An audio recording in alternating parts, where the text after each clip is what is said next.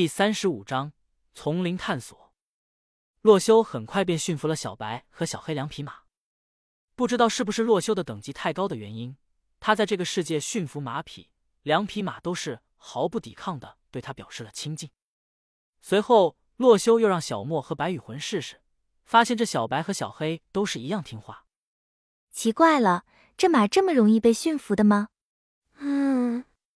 会不会是因为我们喂它吃的东西好吃啊？小莫说完，洛修这才发现，原来小莫和白羽魂给两匹马喂小麦吃，难怪这马会这么听他们的话。于是洛修便将两个马鞍给小白和小黑带上，顺便将之前在奖励宝箱里获得的马铠也给两匹马套上，随后自己骑上了小黑，准备出发。洛修，洛修，我想跟你骑同一匹马，放心吧，我很轻的。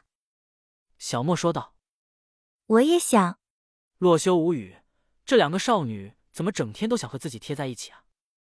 别闹别闹，小莫，你骑白马带着白羽，我们出发寻找森林。于是洛修率先骑着小黑向西南边出发，随后小莫和白羽魂也是骑上马跟了上来。三小时后，洛修三人骑着马匹，终于是见到了森林的影子。只见。这里是一处类似热带丛林的地形，除了基础的丛林木，还有一些洛修也认不出来的热带树种。而这些树木无一例外的都十分高大，甚至可以遮天蔽日。小莫和白羽魂都是第一次见到这样巨大的树木，不禁发出了一声声惊叹：“这里的树也太大了吧！”“对呀，现实里的树可是只比人高那么一点点，这个世界的树竟然这么高。”洛修这才想起来。这个世界里，由于生态被破坏，就算是热带，也不存在这种自由生长的树木。而这个世界的所有树种，大多数都是种下来当做美观用的，因此都十分矮小而细瘦。洛修不禁感叹：这个科技高端的世界，也有它不好的地方。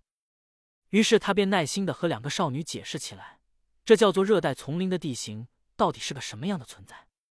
只见洛修跟小莫和白雨魂两个少女。讲完关于热带丛林的东西之后，两个妹子都是感到十分新奇，因为从小到大没人和他们讲这些东西。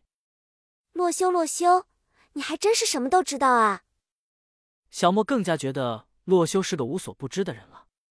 见到这热带丛林，对洛修来说是一个好消息。他这次寻找森林，便是为了寻找竹子的。而这热带丛林不单单会生成竹子，还有一种特殊的产品——咖啡豆。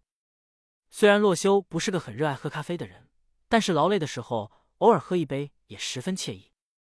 于是洛修便把小白和小黑两匹马拴好，进入到这热带丛林之中。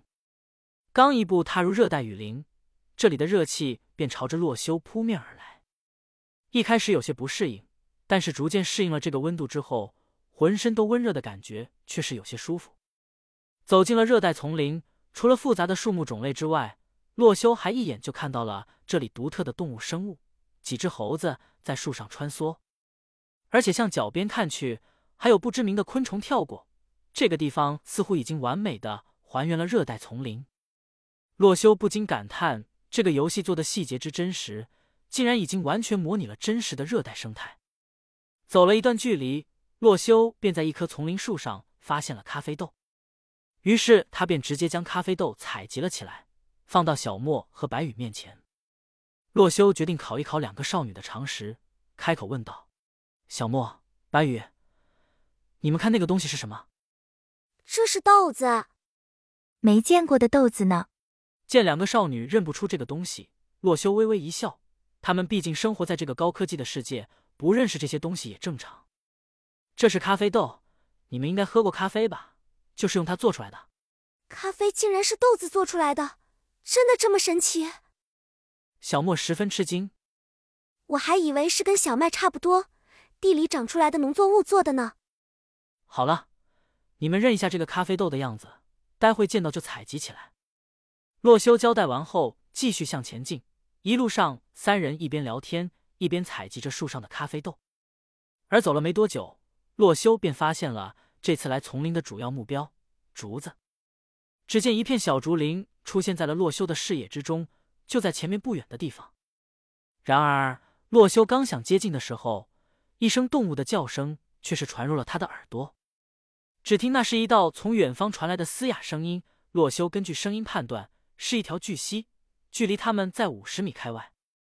然而，随着这道声音的传出，巨蜥也逐渐向洛修这边靠近。甚至在他移动的时候，洛修还感觉到了地面的一阵颤动。如此一来，洛修便确信这个怪物的体型十分巨大，根本不是正常巨蜥的体型。小莫、白羽，小心了，好像有巨兽要过来。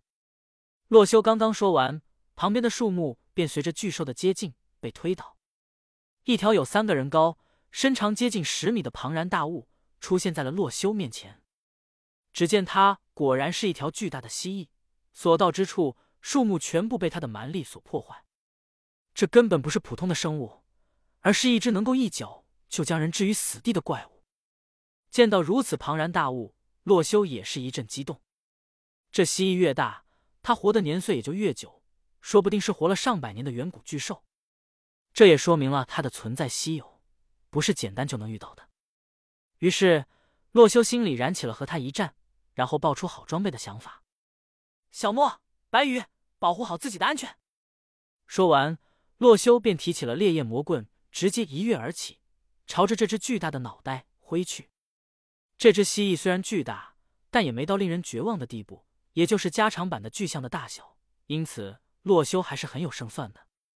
果然，一棍砸下，这只巨蜥的头上立马出现了一个凹痕。巨蜥感受到了被火灼烧一般剧烈的疼痛，嘶哑的发出了一声巨大的哀嚎，随后双眼死死的盯着面前的洛修。在这个丛林活到现在，还没人敢伤害他。巨蜥要将面前这个人撕碎。